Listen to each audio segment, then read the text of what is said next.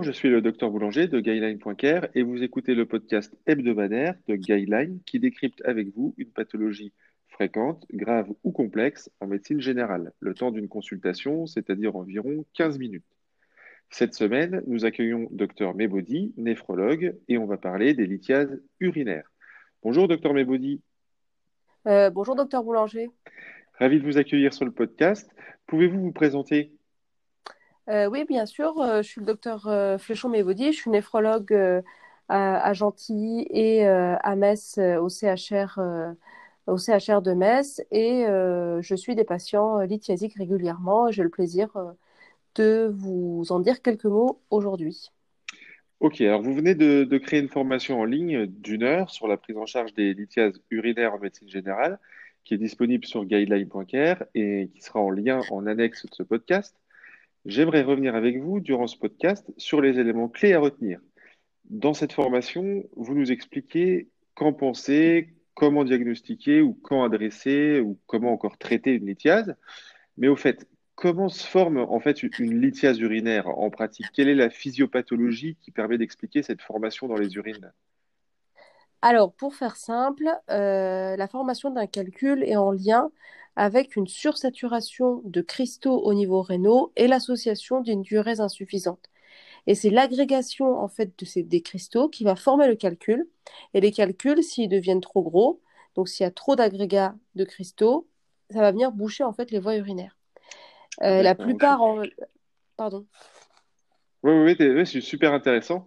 Et, en fait, c'est en fait une cristallisation d'un excès de, sels minéraux ou de, qu'est-ce qui cristallise en fait? Quels sont les types les plus fréquents de, de, lithiase? Alors, il y a trois grands types euh, de lithiase. Il y a principalement les lithiases qui sont en lien avec un déséquilibre hygiéno-diététique. C'est une alimentation trop salée, euh, trop excessive en sucre. Euh, c'est principalement les calculs qu'on appelle oxalocalciques.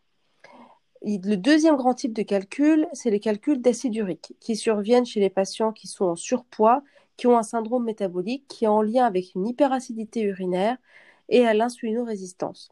Et enfin, il y a tous les autres types de calculs, notamment infectieux, médicamenteux et les pathologies plus rares génétiques.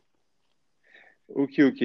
Donc les oxalocalciques, c'est vraiment d'origine plutôt alimentaire, avec les excès de, la consommation, on va dire, occidentalisée, riche en sel, riche en protéines, riche en sucre, c'est ça, si je comprends bien? Oui.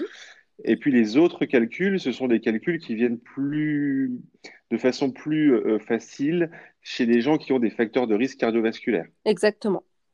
Ok. Donc en quelque sorte, quelqu'un qui fait un calcul de lithiase urique, euh, on pourrait euh, penser que c'est en fait un signal d'alerte vis-à-vis d'un problème peut-être cardiovasculaire ou d'un mauvais équilibre au niveau de ces facteurs de risque. Oui, mais pas, mais pas que le calcul d'acide urique. Les calculs oxalocalciques, en fait, surtout euh, ceux qui sont dépendants du calcium, qui en fait sont le reflet d'une mauvaise alimentation également riche en sel et en protéines, sont aussi en fait précurseurs des facteurs de risque cardiovasculaire. Globalement, les deux calculs les plus fréquents sont, euh, de, sont quand même de mauvais pronostics par rapport à l'état cardiovasculaire futur du patient. Ah ouais, d'accord, ok, super intéressant. Et vis-à-vis des, calculs, en fait, donc s'il y avait qu'un seul examen complémentaire à demander après une crise, donc euh, la fameuse crise de colique néphrétique, lequel faudrait-il retenir? Quel examen demander à froid, à distance, chez un patient qui a une colique, euh, qui a présenté une colique néphrétique? Qu'est-ce qu'il faut recommander aux patients alors pour moi, euh, vraiment, c'est l'analyse du calcul qui est la pièce à conviction. En fait, c'est ça qui va nous permettre d'avancer, d'éviter la récidive euh, et de comprendre ce qui se passe. Donc c'est la spectrophotométrie infrarouge qui va nous donner en fait tous les éléments de la composition en fait du calcul. Ok, donc en fait, on, demande au patient de tamiser ses urines avec un filtre à café ou quelque chose de ce, de ce genre. Ça marche toujours? C'est toujours euh, ça qui Oui, euh, alors euh, quand il y a une expulsion spontanée, effectivement, on demande au patient d'uriner dans les filtres à café. Ou sinon, l'urologue, quand il va chercher le calcul, il faut qu'il l'adresse en analyse. en analyse.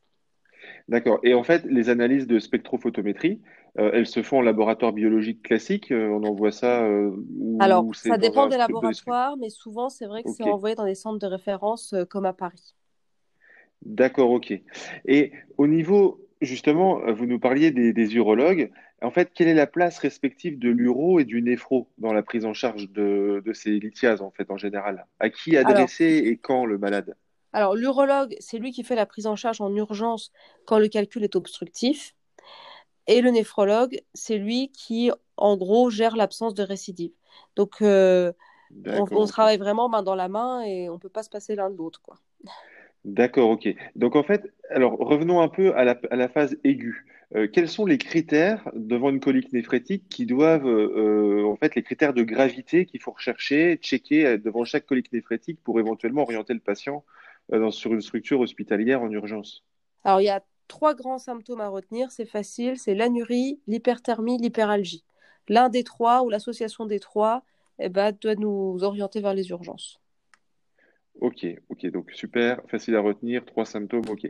Et quand après adresser au néphrologue, en fait, du coup? Alors, pour moi, euh, de, même à la première crise de colique néphrétique, c'est important d'adresser au néphrologue pour un bilan métabolique systématique. Ok. Et est-ce qu'il faut adresser euh, au néphrologue avec déjà un premier bilan de base ou euh, est-ce qu'on doit, euh, est-ce qu'en médecine générale, on doit déjà faire un premier bilan Ah oui, ou... oui, oui, bien sûr. Alors, c'est même recommandé le bilan du CLAFU. Alors, c'est un bilan à la fois dans le sang et dans les urines. Dans le sang, il faut doser la créatinine, la glycémie, l'uricémie, la calcémie. Et dans les, dans les urines, il faut estimer le volume urinaire sur 24 heures. Et pareil, la calcémie, l'urée, le sodium urinaire. euh, et voilà. Et ensuite, il faut penser à l'échantillon d'urine qui est très important pour éliminer l'infection urinaire, voir la densité urinaire, le pH urinaire. Et souvent, certains labos le font, la recherche des cristaux dans les urines fraîches du matin. Si, on a, si le néphrologue a déjà ce bilan-là, on peut déjà bien avancer sur le diagnostic et, euh, et la prévention des récidives. d'accord. Et sans oublier l'analyse spectrophotométrique, parce que finalement, c'est dans cette analyse spectrophotométrique qu'on va essayer de déceler les mauvaises habitudes alimentaires. Enfin, c'est grâce à cette analyse qu'on va pouvoir remonter, en fait, le, tirer le fil d'Ariane, en quelque sorte, de l'origine de la lithiase. exactement. Ok, ok, super. Bon, bah alors si vous voulez bien, passons à des questions un peu plus perso qu'on a l'habitude de, de demander euh, sur ce podcast à la fin de, de l'interview. Euh, quelle est votre source bibliographique de référence en néphro? Alors, euh, évidemment, il y a les grandes revues, mais pour moi, euh, la revue Néphrologie et Thérapeutique, c'est une revue assez sympa, puisque déjà, c'est en français. Et puis, il y a toutes les nouveautés, des articles. c'est vraiment bien fait, c'est simple. pour moi, la Néphrologie et Thérapeutique, c'est vraiment une bonne revue. Ok, super. Quel est votre euh, aphorisme médical euh, préféré? Quel est le dicton ou la, phrase médicale que vous avez euh, retenu ou que vous préférez, vous avez retenu en fait dans votre pratique? Alors, pour moi, en plus, dans le contexte des coliques néphrétiques, il faut retenir que toute femme en dessous de 50 ans est enceinte jusqu'à preuve du contraire. D'accord, ok. Et ça, ça a un impact par rapport aux coliques néphrétiques? Bah oui, parce que déjà, euh, il faut pas hésiter à doser les bêta-HCG parce qu'on peut avoir des bonnes surprises ou des mauvaises pour certaines, je sais pas. Et puis, euh, surtout, euh, bah, on va éviter de faire des scanners, etc. si jamais effectivement la, la dame est enceinte. Et puis, il y a beaucoup de coliques néphrétiques chez les femmes enceintes puisque le placenta, en fait, favorise la formation des, ca- des calculs rénaux par... euh, euh, en fait, le, le placenta lui-même sécrète en fait de la vitamine D et euh, favorise l'hyperabsorption de calcium et donc la- ces calculs phosphocalciques. Donc, c'est beaucoup plus fréquent chez les femmes enceintes, les calculs rénaux. Ah ouais, su- super intéressant. Donc en fait, dans, le dans le bilan, on peut aussi demander des bêta- des Ouais, bêta-HCG, pour moi, une, si une femme arrive, il faut le demander de façon systématique, quoi. D'accord, ok. Et par rapport à l'examen d'imagerie, vous nous parliez des, des- des scanners, donc de limiter les doses, etc. Mais quel est l'examen d'imagerie, euh, on va dire, euh, standard, recommandé euh, dans le cadre de, de crise de colique néphrétique? Alors, euh, y c'est a-t-il un le, oui, examen, en voilà, fait, à c'est le, demander? c'est le scanner euh, basse irradiation euh, sans injection euh, qui permettra de faire le diagnostic, euh, le premier diagnostic, quoi. D'accord, ok, super. Et enfin, dernière question, quel est le meilleur conseil qu'on vous ait jamais donné en médecine? Travaille avec ton cœur. Ok, super. Alors ça, c'est travailler avec son cœur. Ça, ça, c'est un super conseil. C'est être empathique. euh, c'est, c'est- ça veut dire ça en fait. Voilà, faire toujours de son mieux euh, et faire, considérer les patients comme nos frères et sœurs. Ok, super. Super. Merci beaucoup, docteur Mebodi. Euh, j'espère que vous avez apprécié et partagé vos connaissances avec nous. Bah, merci à vous de m'avoir permis de faire tout ça. Ok. Alors, encore félicitations pour votre formation en ligne. Elle est super efficace et didactique sur les lithiases urinaires. Euh, pour recevoir ce podcast, abonnez-vous. C'est gratuit. Inscrivez-vous à la formation de Dr Mebodi sur les lithiases.